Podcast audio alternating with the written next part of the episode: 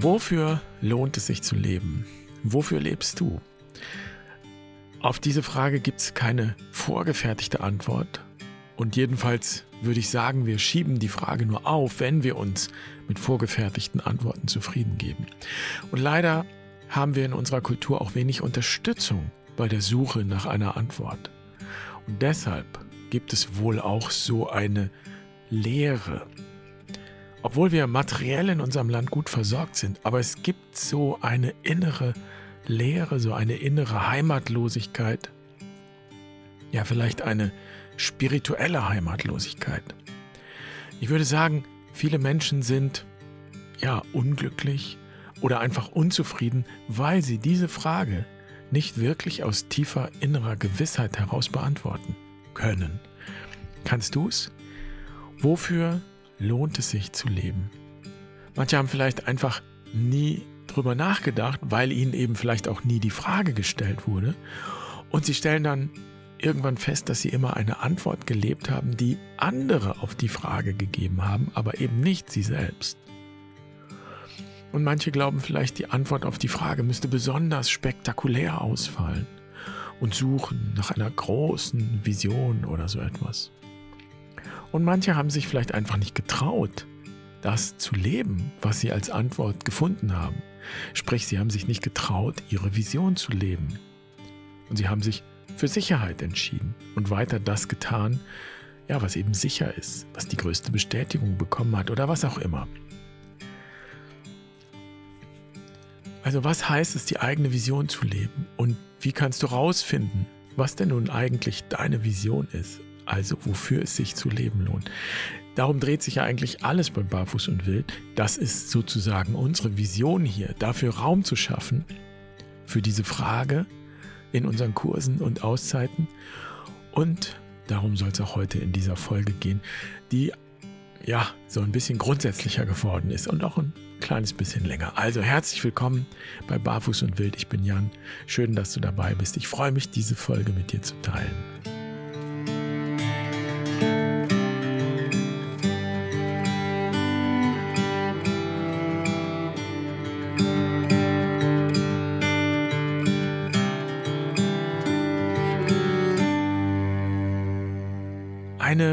Lieblingsbeschäftigung des heiligen Franz von Assisi war die Renovierung von baufälligen Kirchen.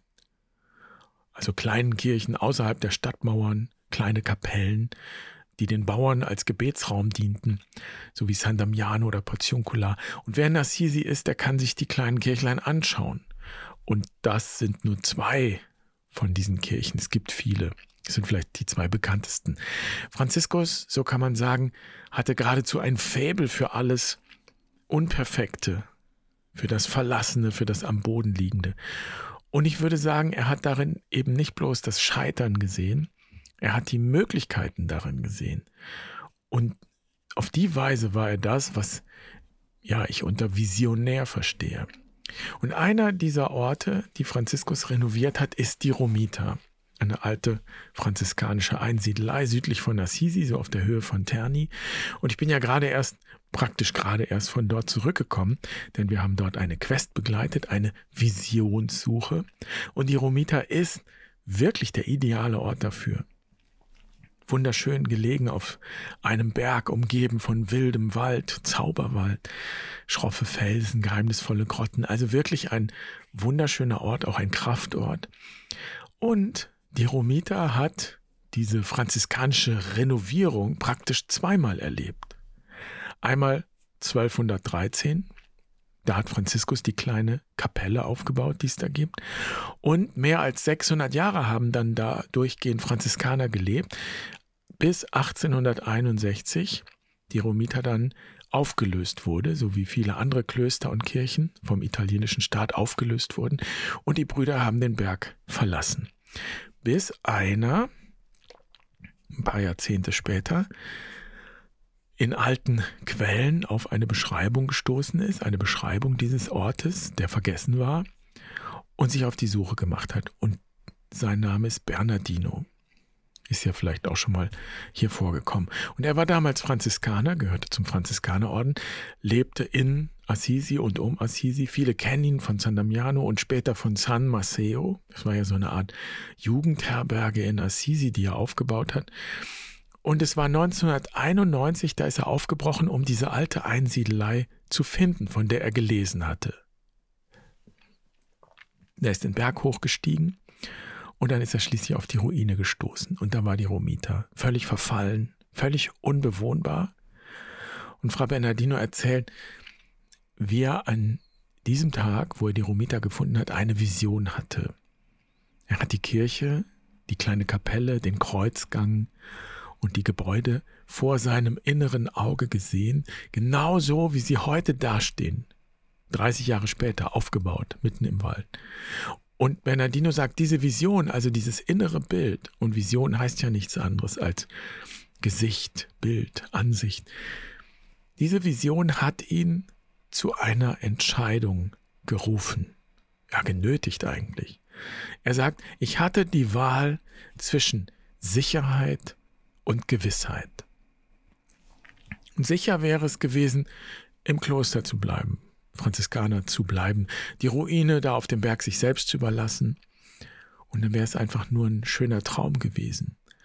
Und er konnte ja auch damals nicht wissen, ob seine Vision sich auch verwirklichen lassen würde. Und Frau Bernardino hat bekanntlich den Weg nicht der Sicherheit gewählt, sondern der Gewissheit. Und das klingt so einfach, aber das ist natürlich eine abenteuerliche Reise. Und er hat eine ganze Menge dafür aufgegeben. Zum Beispiel hat sein Orden, also der Franziskanerorden, den Aufbau der Romiter nicht unterstützt. Heißt, auch der Orden ist den Weg der Sicherheit gegangen, nach dem Motto, wir brauchen ja nicht noch ein Kloster, es gibt ja schon so viele. Also, was ich jetzt hier in wenigen Worten skizziere, das ist ein langer Prozess und am Beginn stand diese Vision, die Vision dieses Ortes und die Gewissheit. Die Gewissheit, dass es genau jetzt, genau diesen Aufbau braucht. Ja, weil darin das Ideal berührt ist, in diesem Traum, in diesem Bild, das franziskanische Ideal. Also sich das verwirklicht, für was Bernardino gelebt hat und was er leben wollte, denn er war ja Franziskaner. Also wenn eine Vision da ist, dann ist oft auch Kraft da. So dann schlägt das Herz, dann pocht das Herz. Und das heißt nicht unbedingt, dass Visionen die Dinge dann leichter machen, aber die Dinge bekommen eine Richtung. So, und ich finde das ein wunderbares Bild. Vision stellt uns vor die Frage, Sicherheit oder Gewissheit? Gehe ich auf Nummer sicher oder folge ich dem Weg der Vision und folge ich damit meinem inneren Wissen, also meiner inneren Gewissheit, dass das der Weg ist. Und Gewissheit ist ja etwas, eben etwas Inneres, das lässt sich nicht beweisen, sonst wäre es ja Sicherheit. Und die Bibel ist voll von solchen Geschichten. Also Gewissheit versus Sicherheit, das ist eine Grundfrage. Man stelle sich nur vor, wenn das Volk Israel auf Sicherheit gesetzt hätte, dann wäre es nie aus Ägypten fortgezogen und wäre nicht der Vision gefolgt, der Vision von der Freiheit. Und diese Vision hat sich ja dann später rückblickend ausgedrückt in dem wunderschönen Bild von dem Land, in dem Milch und Honig fließen. Also die jüdisch-christliche Grund- oder Urerzählung ist die Erzählung vom Exodus und das ist genau so eine Geschichte zwischen Sicherheit und Gewissheit, eine Entscheidungsgeschichte. Und natürlich ist das mehr als eine historische Begebenheit, das ist ein Mythos geworden, und so ist es auch ein Spiegel geworden, ein Lebensspiegel. Und wenn wir in unseren Spiegel schauen, wenn wir unser Leben in diesem Spiegel betrachten, dann können wir sagen, ja, jeder Mensch hat in seinem Leben ein Ägypten. Also das, wo wir herkommen, das, was wir uns vielleicht aufgebaut haben, das, wo wir es bis heute zu etwas gebracht haben, vielleicht auch etwas, was wir einfach geerbt haben, also einfach übernehmen mussten von unseren Vorfahren. Und das ist der Teil, ja, wo wir vielleicht auch leiden, weil uns etwas fehlt. Nicht unbedingt äußerlich, aber eben innerlich. Und wenn man es genau betrachtet, wenn Israel in Ägypten Sklavenarbeit machen musste, das klingt ja so furchtbar. Aber das heißt ja zum Beispiel nicht, dass es da nichts zu essen gab und dass da alles nur schrecklich war. Es wird ja erzählt, dass das Volk Israel später in der Wüste gemurrt hat und sich an die Fleischtöpfe in Ägypten zurückgesehnt hat. Also dieser Ägyptenteil steht auch symbolisch für Sicherheit und es gibt ja auch die Erfahrung, dass Menschen bereit sind, für Sicherheit sehr viel auf sich zu nehmen, auch sehr viel Leid. Hauptsache Sicherheit. Menschen halten dann an Beziehungen fest, zum Beispiel, obwohl sie, was weiß ich, sogar Gewalt erfahren. Und selbst dann finden sie keinen Ausweg, sich zu befreien aus so einer toxischen Beziehung, weil die grausame Sicherheit immer noch besser erscheint, als in die Befreiung aufzubrechen. Und wir können auch sagen, jeder hat auch ein gelobtes Land in sich, wenn man so will. Den Bahnhof der Sehnsucht, den wir anpeilen, wo wir gerne wären, aber eben noch nicht sind. Und die Kunst ist, ja, die Lebenskunst ist, den Weg von hier nach dort zu gestalten, überhaupt aufzubrechen. Und das ist eigentlich das, was wir zu tun haben im Leben. So wachsen wir. Und das ist auch keine Sache des Alters. Bernardino war schon um die 50 rum, als er die Romita entdeckte und mit dem Aufbau begonnen hat.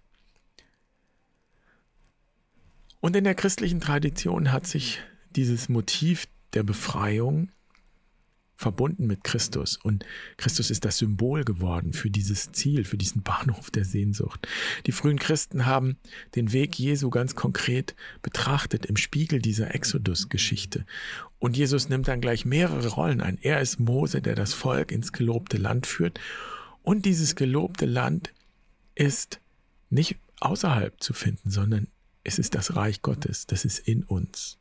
Also Reich Gottes ist auch ein Symbol für diesen Bahnhof geworden.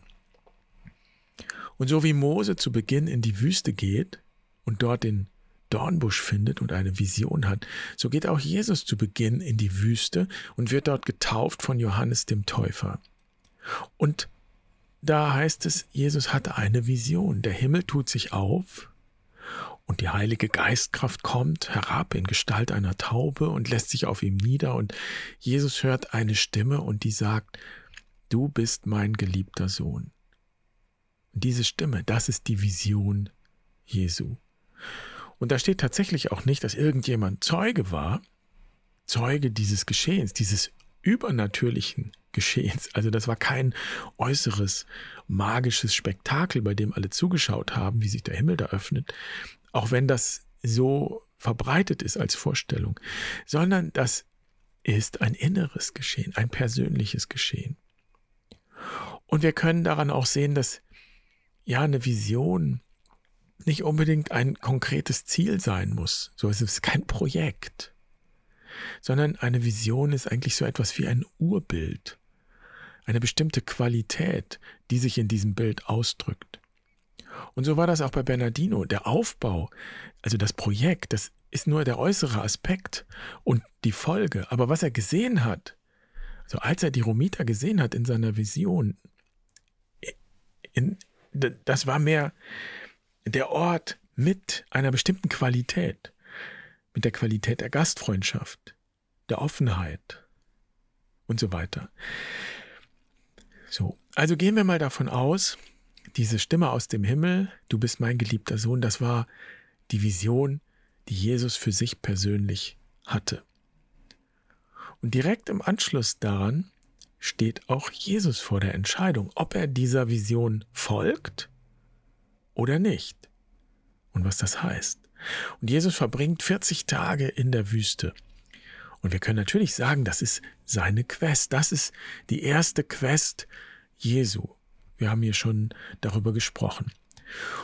Und interessant ist übrigens auch, dass viele glauben, die Quest, also die Visionssuche, die, die hätte damit zu tun, rauszugehen und eine Vision zu suchen. Aber ich glaube, das ist ein Missverständnis. Ich würde sagen, die Vision ist längst da. Die Vision ist der Grund, warum jemand zur Quest geht. Das heißt, es gibt schon eine Idee vom Zielbahnhof. Wie gesagt, nicht im äußeren Sinn, sondern in Bezug auf eine bestimmte Qualität. Also da ist ein Bahnhof der Sehnsucht, wenn man so will. Der ist schon da und dieser Bahnhof gibt die Richtung vor, der zieht uns schon. Und deshalb kommt jemand und geht jemand zur Quest. Es kann auch sein, dass diese Vision, dieser, dieses Bild noch verborgen ist in der Seele, im Unbewussten so. Eigentlich drängt es uns von innen dann rauszugehen und zu prüfen und sich das bewusst zu machen. So. Und die Zeit in der Wüste, die Auszeit, die Quest dient dazu, dieses gelobte Land, diesen Bahnhof der Sehnsucht, diese Vision, die da ist, ja, zu bestätigen und sich klar zu werden darüber, auch Klarheit zu bekommen, was das bedeutet, wie es weitergehen kann und zwar auch, was der nächste Schritt sein kann und wie der Prozess aussehen könnte, dorthin zu kommen ins gelobte Land. Und auch diese Vision zu prüfen und die Geschichte von Jesus in der Wüste ist dafür super aufschlussreich. Da geht es auch um die Wahl zwischen Sicherheit und Gewissheit. Und die Versuchungen, von denen dann da die Rede ist, in diesen 40 Tagen, das sind allesamt Versuchungen der Sicherheit. Das heißt ja, Jesus begegnet einer teuflischen Macht. So könnte man das übersetzen, was da steht. Und das klingt natürlich wahnsinnig dramatisch. Uh, der Teufel. Wir könnten auch etwas weniger dramatisch sagen, dass Jesus da einfach ja seinem inneren Kritiker begegnet. Ohne das kleinreden zu wollen. Innere Kritiker können sehr unangenehm und auch bedrohlich sein. Also bleiben wir mal dabei. Dieser innere Kritiker sagt, du willst Gottes Sohn sein? Einfach so? Ja, Gott liebt dich? Gibt es denn handfeste Beweise dafür?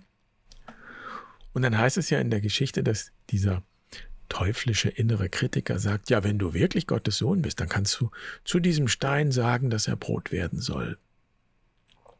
Und nehmen wir das mal auch als ein Symbol, denn das ist ein sehr schönes Symbol für die Versuchung ja, des Reichtums. Reichtum hat diese Zaubermacht, Dinge zu verwandeln. Wenn ich Geld habe, kann ich alles verwandeln.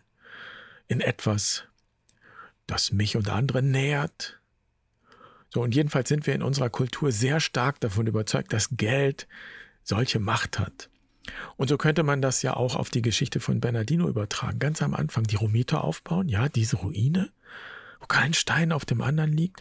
Hast du denn die Mittel dafür?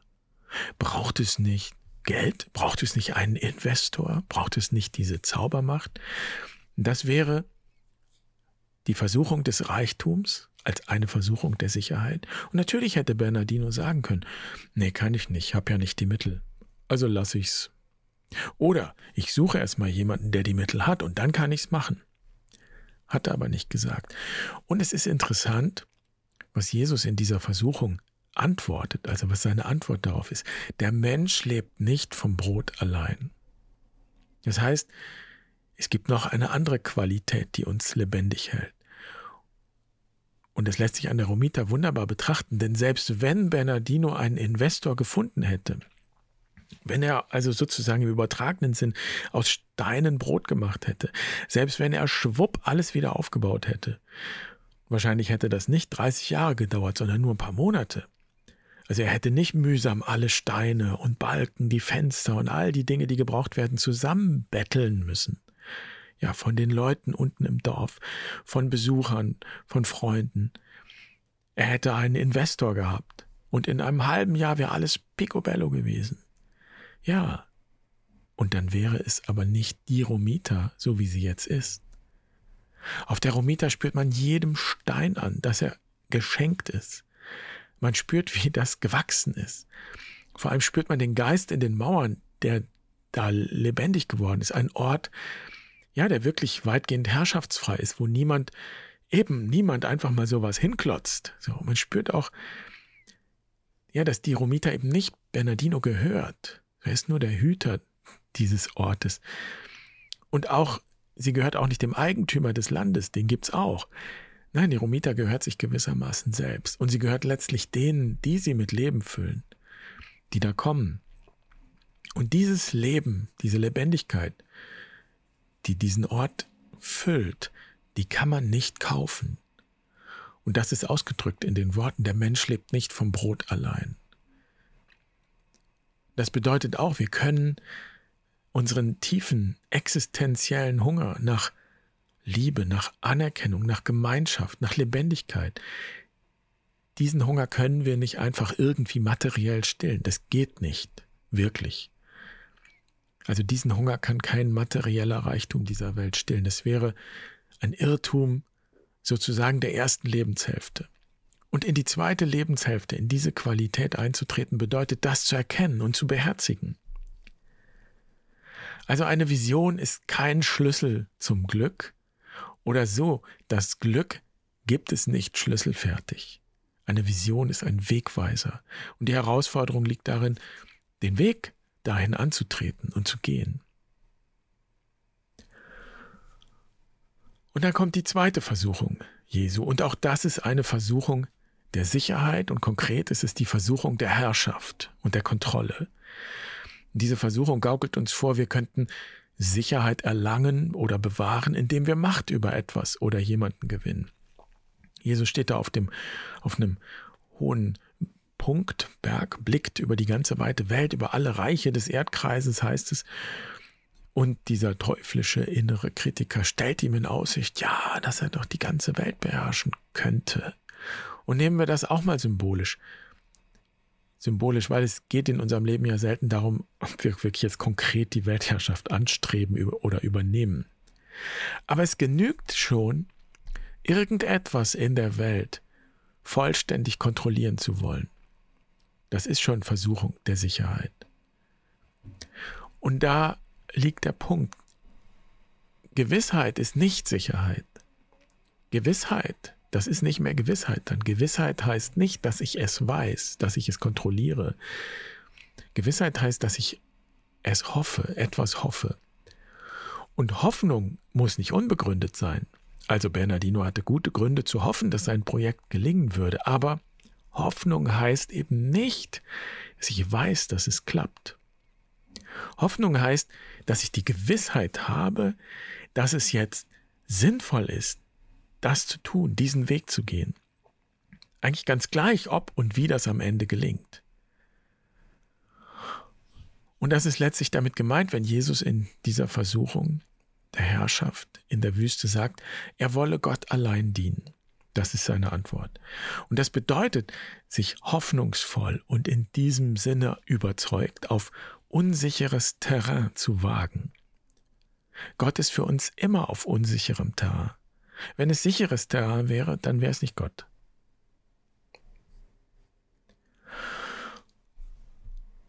Und die dritte Versuchung überrascht dann vielleicht ein bisschen, denn sie warnt uns vor zu großem Gottvertrauen. Und das ist die Frage, kann man zu viel Gottvertrauen haben? Manche würden wahrscheinlich spontan sagen, niemals. Es braucht vor allem Gottvertrauen. Aber es geht in dieser Versuchung, in dieser dritten Versuchung darum, Gott nicht auf die Probe zu stellen. So formuliert das Jesus in dieser Geschichte. Was bedeutet das? Also, dieser teuflisch innere Kritiker fordert Jesus auf, sich in die Tiefe zu stürzen. Denn wenn er Gottes Sohn ist, dann werden ihn ja die Engel auffangen. Das ist wirklich hinterlistig und auch knifflig, denn im Grunde stellt diese Versuchung ja die Gewissheit in Frage, indem sie sie überspannt.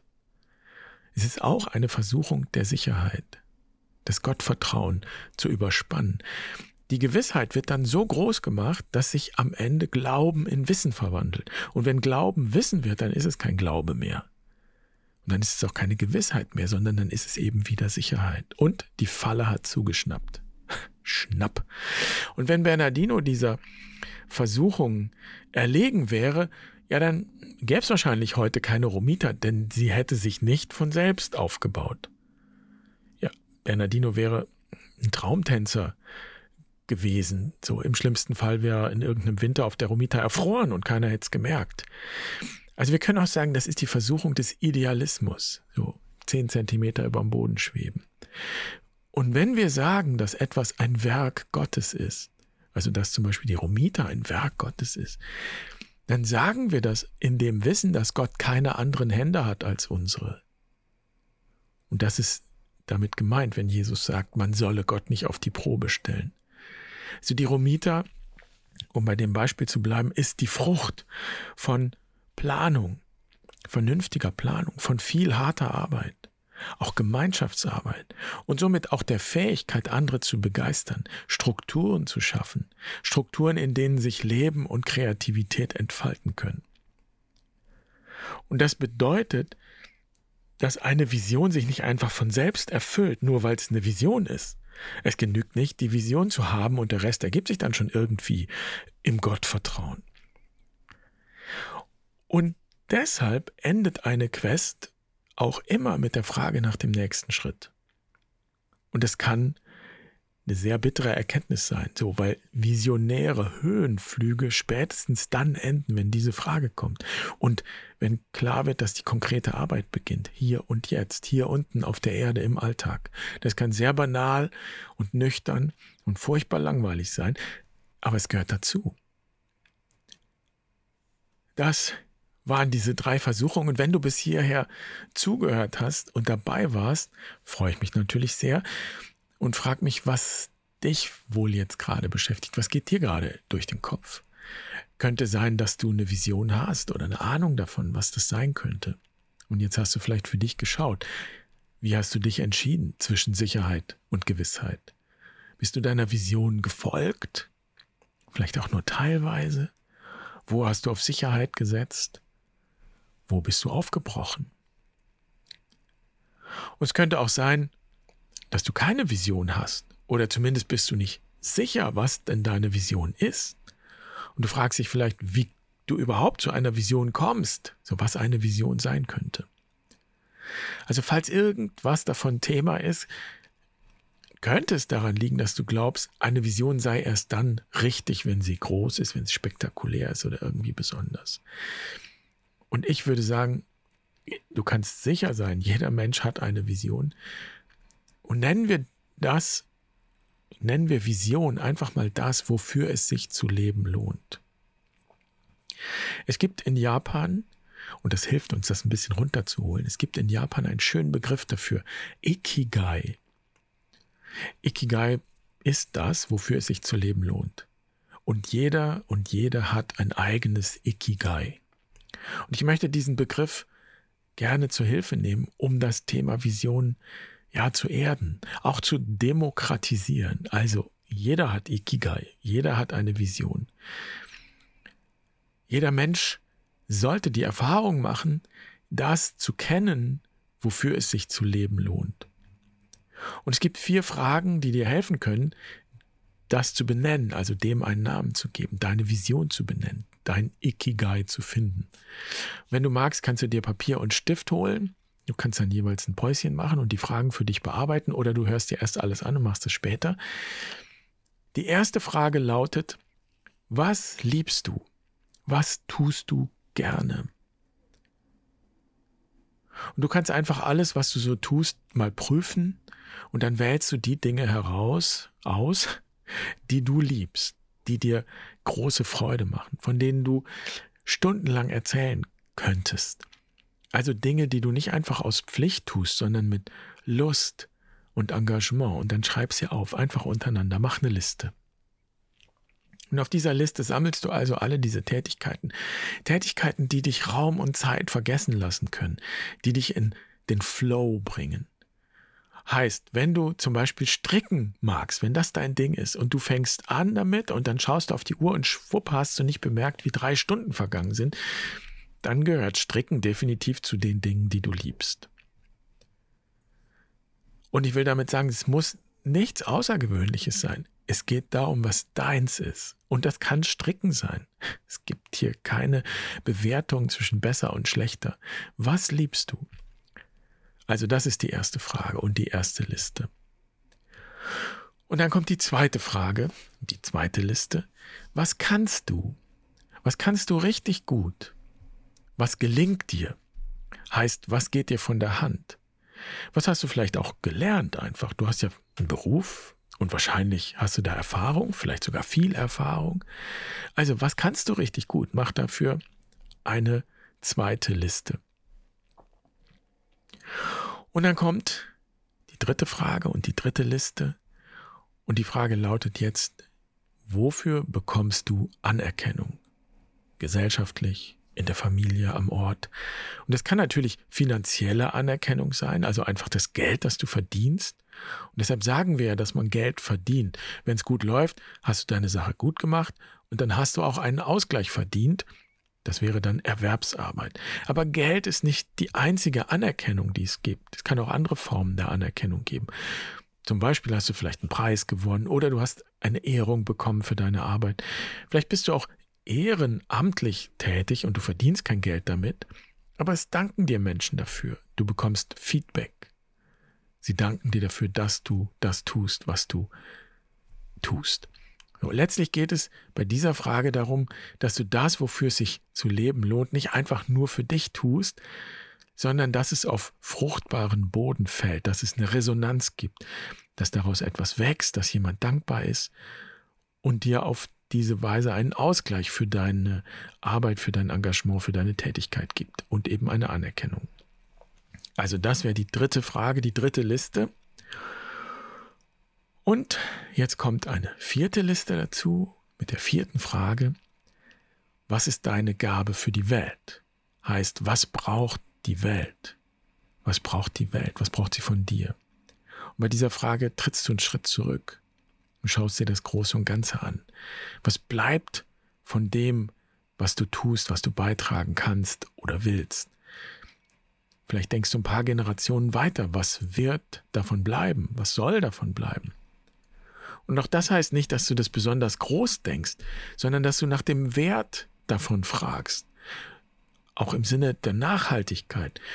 Also wenn zum Beispiel ein Erzieher oder eine Erzieherin sich um Kinder kümmert und sie begleitet, dann findet das vielleicht finanziell keine besonders große Anerkennung. Wir wissen, Erzieherinnen und Erzieher verdienen nicht so wahnsinnig viel Geld, aber es ist eine wichtige Arbeit für die Welt und für die nächsten Generationen. Also geh in diese Perspektive in dieser vierten Frage. Schreib auch da eine Liste. Und wenn du die vier Listen hast, dann schau, ob es etwas gibt, das auf allen vier Listen vorkommt. Also sozusagen eine Schnittmenge aus allen vier Listen. Das ist auf jeden Fall dein Ikigai. Und das ist auf jeden Fall ein Wegweiser. Vielleicht gibt es auch nur Schnittmengen auf zwei Listen. Also zum Beispiel, wenn es etwas gibt, das du wahnsinnig gerne tust und zugleich auch richtig gut kannst, dann ist da eine Schnittmenge und dann wäre das deine Passion. Oder wenn es etwas gibt, das du gut kannst und dafür auch Anerkennung bekommst, gesellschaftlich, dann ist das etwas, was wir Profession nennen können. Meistens ist es ja so, dass wir für gute Arbeit und Geld verdienen, dann ist das unsere Profession, unser Beruf. Also wenn du genauer hinschauen möchtest und dir das jetzt hier zu schnell ging, kannst du das auf der Website auch nochmal als Übersicht herunterladen. Du findest da eine Abbildung diese vier Fragen, die Schnittmengen. Diese Abbildung macht dir das auch nochmal anschaulich und die macht es auch leichter, diese Fragen zu beantworten und die Schnittmengen durchzugehen. Und wenn du diese Übung machst, dann lege ich dir sehr ans Herz, dich wirklich zu entspannen und dir keinen Druck zu machen. Wenn es in einigen Bereichen keine Überschneidung gibt, ja, dann lass dich genau von diesen Leerstellen anregen und inspirieren. Was könnte da vielleicht stehen? Nur wenn da nichts steht, heißt nicht, dass es nichts gibt. Es kann sein, dass dir das einfach noch nicht bewusst ist.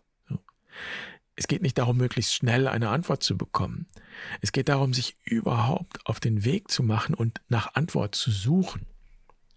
Wie gesagt, ich bin sicher, jeder Mensch hat eine Vision. Wir tragen die in uns. Die Kunst besteht darin, sich diese Vision, ja, und schließlich dieses Ikigai bewusst zu machen. Und so betrachtet es ist natürlich ein Geschenk, eine Gnade, so einen Augenblick der Klarheit zu erleben, so wie ihn Bernardino erlebt hat. Also wenn es einen Moment gibt, in dem die Vision sich zeigt in einem Bild und, und greifbar wird in diesem Bild, das ist ja wie ein Traum, der sich zeigt.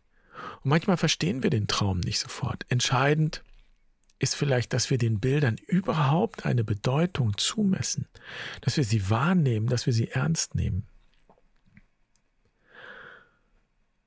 Und wahrscheinlich ist das Herausfinden, wofür es sich zu leben lohnt, auch nicht so eine einmalige Sache, so zack, jetzt habe ich's, sondern es ist ein Prozess.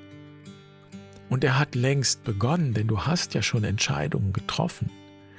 Und jetzt geht es darum, sich das bewusst zu machen, sich das Ganze bewusst zu machen und dann den nächsten Schritt zu setzen, um weiter in das hineinzuleben, wofür es sich eben zu leben lohnt.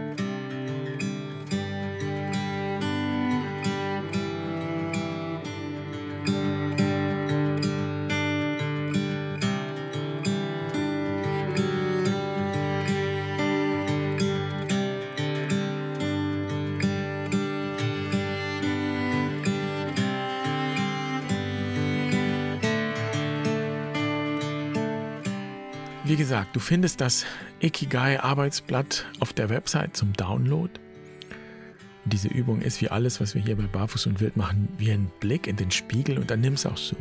Der Spiegel zeigt dir etwas über dich, aber es ist auch nur dein Spiegelbild. Letztlich geht es darum, dich zu orientieren, Orientierung zu bekommen, das Bewusstsein zu weiten, einen Blick für das Große und Ganze zu bekommen.